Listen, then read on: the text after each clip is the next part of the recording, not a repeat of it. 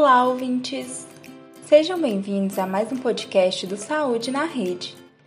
Esta é uma iniciativa do projeto de extensão Educação em Saúde mediada por tecnologias digitais para o enfrentamento da Covid-19, da Universidade Federal do Piauí, campus Senador Elvídio Nunes de Barros. Tem como objetivo informar os trabalhadores sobre as maneiras de conter o avanço da pandemia de Covid-19, por meio de mensagens de áudio que podem ser ouvidas quando e onde você desejar. Então, aproveita!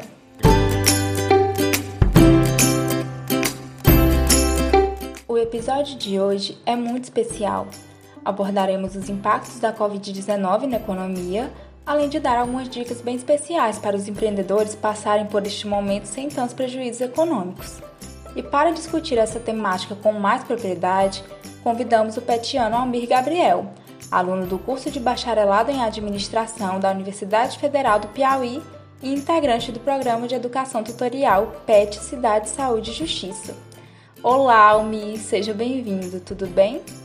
Olá, tudo ótimo. Almi, como está o cenário econômico neste momento?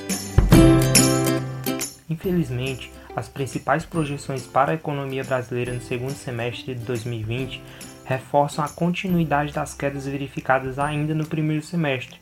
A projeção mais recente do Fundo Monetário Internacional, o FMI, prevê que a economia brasileira deve encolher um percentual de menos 9,1% em 2020. A mesma instituição também prevê que a economia global sofrerá uma retração de menos 4,9% neste ano. As projeções do Banco Central do Brasil, no entanto, são mais otimistas, prevendo uma retração anual de menos 6,4%. Em suma, os números e projeções deste ano corrente indicaram que os impactos da crise sobre a economia brasileira seriam consideráveis, piores do que os verificados em virtude dos desdobramentos da crise financeira e política de 2014. Certamente, os impactos não afetaram apenas a economia nacional, mas também as demais economias globais. As economias que não lograram rápido controle da pandemia e continuam alimentando altos níveis de incerteza sobre a capacidade de controle da crise sanitária tendem a sofrer mais intensamente os impactos da segunda onda.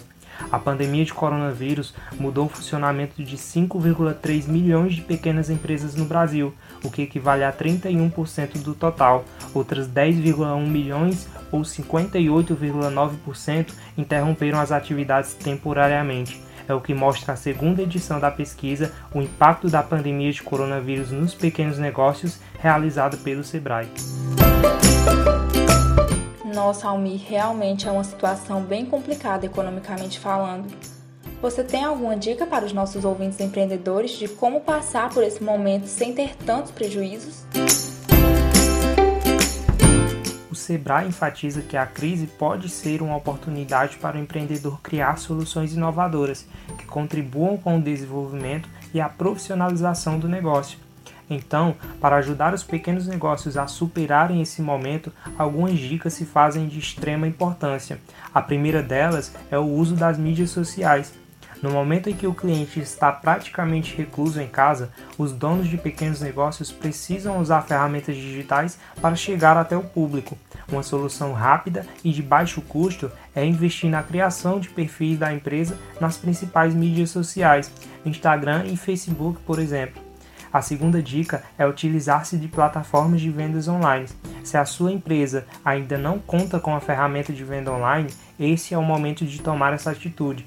Avalie qual das diferentes plataformas disponíveis no mercado mais se adequa às suas necessidades. A terceira dica é aderir a aplicativos de delivery. No segmento de alimentação, a adesão de bares e restaurantes a esses aplicativos se tornou praticamente uma necessidade neste momento de crise provocada pelo coronavírus. Se você ainda tinha alguma resistência a esse modelo, essa é a hora de repensar a sua estratégia.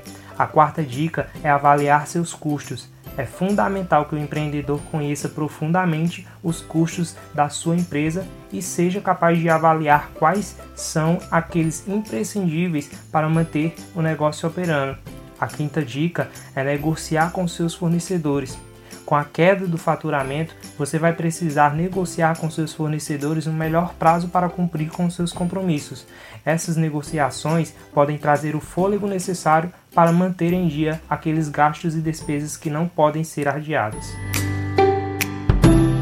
Muito obrigada, Almir. Sua participação foi de grande importância.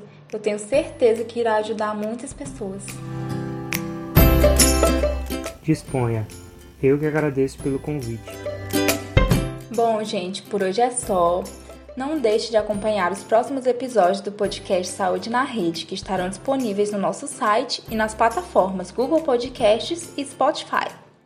Quer saber mais? Siga nosso Instagram, educacovid. Até a nossa próxima conversa do Saúde na Rede.